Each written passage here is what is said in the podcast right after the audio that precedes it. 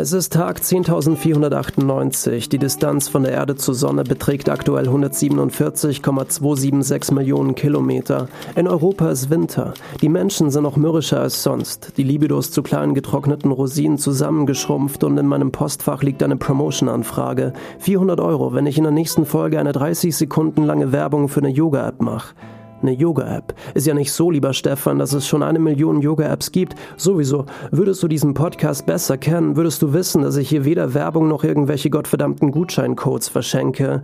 Natürlich wäre es leicht verdientes Geld. Viele würden sich die Finger lecken. Aber ich mache mir das Leben gerne schwerer, als es eigentlich ist. Ich schieße mir gerne ins Bein. Nichts geht über einen guten Beinschuss. Am besten direkt in die Kniescheibe. Und jetzt viel Spaß mit dem nächsten Kapitel. Fuck you all. I love you. Faith.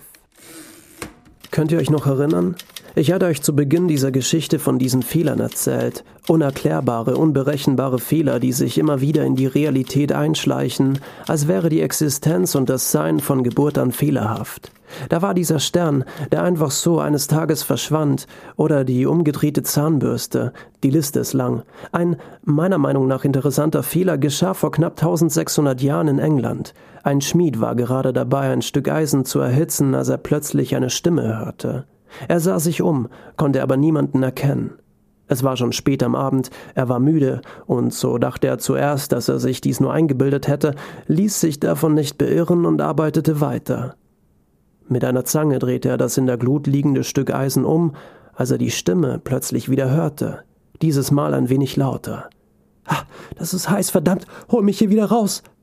Der Schmied erschrak, ließ die Zange auf den Boden fallen und machte einen Schritt zurück. Hallo, wer ist hier? Ja, was, was, wer soll hier schon sein? Verdammt, hol mich hier raus! Der Schmied machte einen Schritt nach vorne Richtung Ofen und blickte in die lodernde Glut. Könntest du bitte damit aufhören, mich so anzustarren und mich endlich hier rausholen? Wird langsam unerträglich.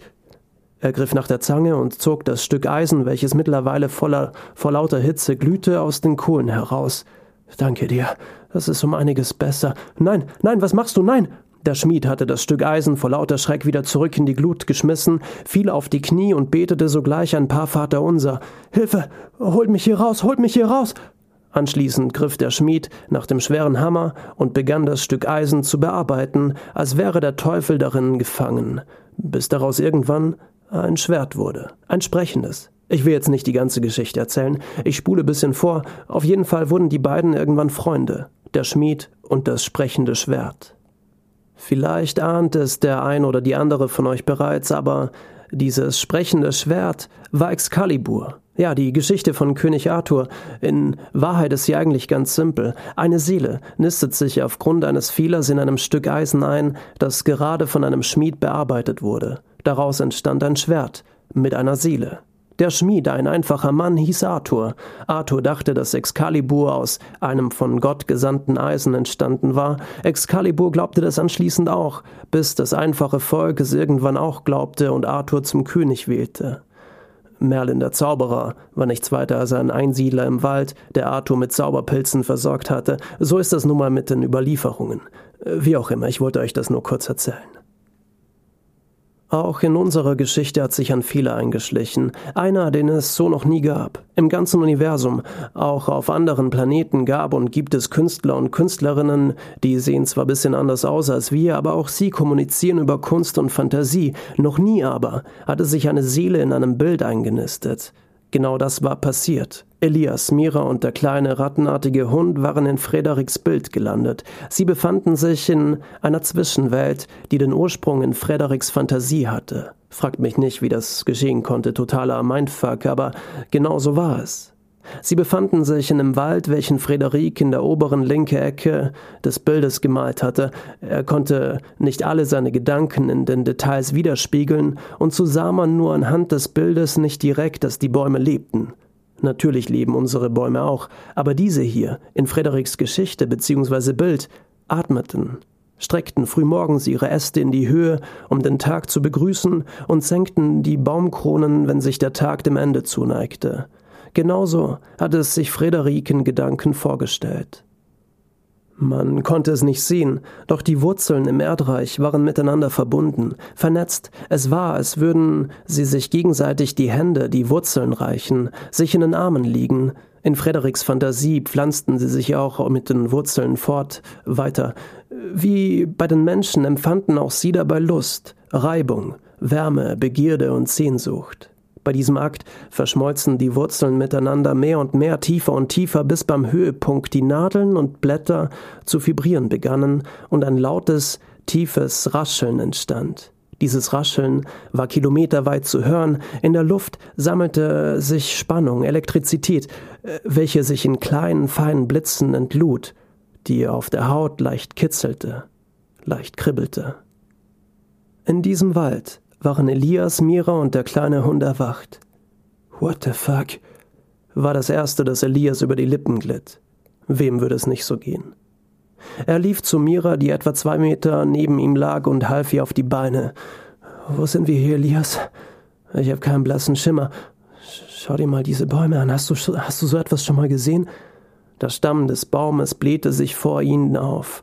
Mira hielt ihre Hand an die Rinde und spürte einen leichten Luftzug. Er atmet. Hinter ihnen hatte sich Struppi gerade vor einen der Bäume gestellt, das rechte Bein angehoben und damit begonnen, neben den Stamm zu urinieren. Elias, Achtung! Sie mussten die Köpfe einziehen, denn ein dünner Ast beugte sich nach unten und gab Struppi einen kleinen Klatscher auf den Hintern, worauf dieser mit dem Pinkeln stoppte und verängstigt zwischen Mira und Elias Schutz suchte. Der Ast des Baumes kehrte danach wieder an seinen Ursprungsort zurück. Hast du das gerade auch gesehen? fragte Amira mit weit aufgerissenen, ungläubigen Augen. Ja, was, was geht hier vor sich? Elias kniete sich auf den Boden und griff in das satte grüne Moos. Ich habe noch nie solch weiches Moos gespürt. Es fühlt sich an wie Seide. Mira reagierte nicht drauf, sondern irrte verzweifelt um die Bäume herum, während sie die linke Hand nach oben streckte, in der Hand fest umschlossen ihr Smartphone. Nichts, kein Empfang. Mira, ich glaube nicht, dass du hier Empfang bekommst. Warum nicht? Wie kannst du das sagen? Komm mal zu mir rüber und schau dir das an. Sie stellte sich neben ihn und blickte mit ihm zusammen nach oben durch das Geäst der Bäume. Der Wald war dicht durchwachsen, doch an jener Stelle, an welcher sie nun standen, hatte, hatten sie freie Sicht auf den Himmel, zumindest einen kleinen Fleck davon. Was sie dort sahen, ließ sie vor Verblüffung erstarren. Frederik hatte sich die Zwischenwelt, seine Galerie immer wieder in Gedanken ausgeschmückt und erweitert, bevor er mit dem Malen begonnen hatte. In seiner Vorstellung befand sich diese Welt abseits unserer, zwischen den Dimensionen irgendwo versteckt in einem Moment, in einem Gefühl, in einem Kuss, in einer Träne, in der Geburt und dem Tod, irgendwo zwischen allem, nicht definiert. Es gab weder einen Ort noch eine Zeit, es existierte und doch existierte es nicht, unendlich endlich, Endlich, unendlich. Genau das sahen sie. Mira und Elias blickten durch das dichte Geäst und erkannten einen purpurfarbenen Himmel, dahinter blass schimmernd etwas, das mit dem begrenzten Werkzeug der Sprache zu beschreiben beinahe unmöglich ist, dennoch versuche ich es. Dort, wo wir auf der Erde die Sterne und Planeten erwarten würden, sahen sie den Schatten einer Gestalt in einem Meer aus Farben, die sich zu kleinen bunten Wirbelstürmen zusammentaten und rotierten, als wären sie kleine bunte Galaxien, nur waren diese Farbflecken tausendmal schöner. Über sie, auf ihnen, wanderte ein Schatten, und manchmal sah es aus, als würde er die rotierenden Wirbel verschieben oder vor sich herschieben. Das Geäst der Bäume begann sich wieder zu bewegen, und der freie Fleck am Himmel verschwand. Struppi begann zu bellen. Elias, ich will hier weg, sofort. Ja, wir müssen erstmal aus diesem, aus diesem Wald hier raus oder was auch immer das hier ist. Er sah sich beängstigt um. Sie spürten einen Luftzug, mehrere. Von allen Seiten kamen kleine Windböen auf sie zu. Die Bäume um sie herum beschleunigten spürbar ihre Atmung, und der moosbedeckte Boden begann sich zu bewegen. Was passiert hier? Ein lautes, tiefes Rascheln brachte ihren Brustkorb zum Vibrieren, als die Nadeln und Äste der Bäume zu tanzen begannen und sich die Luft langsam elektrisch auflud. Struppi bellte nun wild drauf los in alle Richtungen. Scheiße, wir müssen hier weg, komm! Elias packte Mira an der Hand und rannte los, was sich als schwierig erwies. Durch den sich bewegenden Boden verloren sie immer wieder das Gleichgewicht, fielen hin, richteten sich auf und rannten weiter. Dadurch, dass sie immer wieder hinfielen, waren sie etwa gleich schnell wie Struppi, der mit seinen kleinen Beinen einen leicht unbeholfenen Eindruck machte. Weißt du überhaupt, wo du hinrennst? schrie Mira entgegen, als sie ihm dabei half, seinen linken Fuß aus dem Moos zu ziehen, denn an manchen Stellen war es so weich, dass sie beinahe darin versanken. Keine Ahnung, Mira, Vielleicht rennen wir in die falsche Richtung. Ich kann's dir nicht sagen. Ich weiß genauso viel wie du. Sie wollten gerade wieder losrennen, als sich vor ihnen eine dicke Wurzel aus dem Unterholz erhob und ihnen den Weg versperrte. Struppi winselte und streckte den Kopf schützend unter das Moos. Mira und Elias hätten es ihm am liebsten gleich gemacht. Getan, dann passierte es. Da sie so schnell rannten, hatten sie das Kribbeln auf ihrer Haut und die Spannung in der Luft nur sehr schwach wahrgenommen. Das hatte sich nun geändert. Mit der vor ihnen erschienenen Wurzel entlud sich plötzlich entluden sich plötzlich hunderte von kleinen Blitzen auf ihnen, das Rascheln wurde lauter, ihre Haare stellten sich auf und ein angenehmes, warmes Gefühl wanderte ihrer Wirbelsäule entlang bis in ihre Zehenspitzen, die plötzlich nicht mehr den Boden berührten. Sie taumelten durch die Luft, schlugen beinahe mit voller Wucht an den Bäumen auf, doch dann, gerade noch rechtzeitig, Schwerelosigkeit. Dann fielen sie wieder auf den Boden. Das weiche Moos fiederte den Aufprall ab. Frederik hatte die Nerven verloren und das Bild durch die Wohnung geworfen. Zuvor hatte er ein Dutzendmal die drei Gestalten übermalt, doch immer wieder hatten sie nach ein bis zwei Minuten durch die Farbe geschimmert. Das ging die ganze Nacht über so, währenddessen hatte er eine Flasche Rotwein und vier Bier getrunken und war dementsprechend nicht mehr ganz auf der Höhe. Mizi hatte sich in der Küche versteckt und das Schauspiel beobachtet. Frederik durchlebte in diesen letzten Stunden, nachdem Madame Manot seine Wohnung verlassen hatte, verschiedene Phasen. Da war jene zu Beginn. Da hat er noch geglaubt, den Verstand verloren zu haben. Dann, eine halbe Stunde später, dachte er darüber nach, ob er nicht aus Versehen Drogen zu sich genommen hätte oder doch ein Leck in der Gasleitung, welche ihn halluzinieren ließ. Nach der Flasche Rotwein und 23 gescheiterten Versuchen, die Gestalten auf seinem Bild zu übermalen, nahm er es aus der Staffelei und schmiss es durch seine Wohnung. In diesem Moment verloren Mira, Elias und der kleine Hund Struppi den Boden unter den Füßen. Frederik brach zusammen, versank mit dem Kopf zwischen den Knien und kauerte in dieser Stellung eine halbe Stunde auf dem Boden herum. Er wanderte schon sein Leben lang auf einem schmalen Grat zwischen Genie und Wahnsinn, zwischen Realitätsverlust und glasklarer Sicht auf die Welt. Auf diese zwei Extreme konnte er sich stets verlassen. Er war es gewohnt, derart in seinen Geschichten und Bildern zu versinken, dass es für ihn nicht ungewöhnlich war, mit den Protagonisten seiner Geschichten zu sprechen, so als würden sie leben. So wäre es nicht ungewöhnlich gewesen, wenn Frederik mit Elias und Mira in einem Dialog gestanden hätte, wären sie seine Figuren gewesen.